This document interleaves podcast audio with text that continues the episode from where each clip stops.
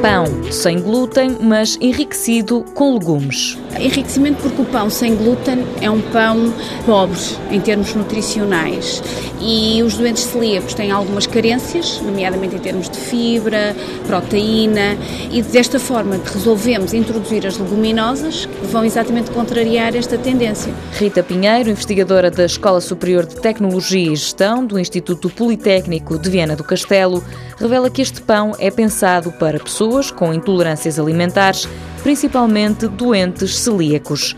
De textura fica parecido, mas os legumes fazem a cor mudar. Podem ser de portanto, farinha de grão de bico, farinha de feijão, eh, farinha de termoço, de alfarroba, de ervilha. Não tem mais gordura, mas quem provou gostou. O consumidor aceitou muito bem o pão em termos de textura e em termos de paladar. Apesar de pensado para doentes celíacos, Rita Pinheiro admite que este pão pode ser comido por todos. Tem um teor de fibra quando comparamos com um pão igual sem a adição das leguminosas, é um pão realmente muito mais rico e em termos calóricos vai favorecer o acrescento das leguminosas e a diminuição da percentagem das outras farinhas. O projeto arrancou há um ano e meio e já está concluído.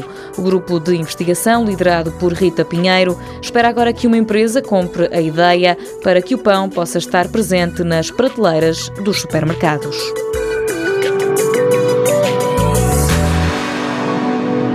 Mundo Novo, um programa do Concurso Nacional de Inovação BSTSF.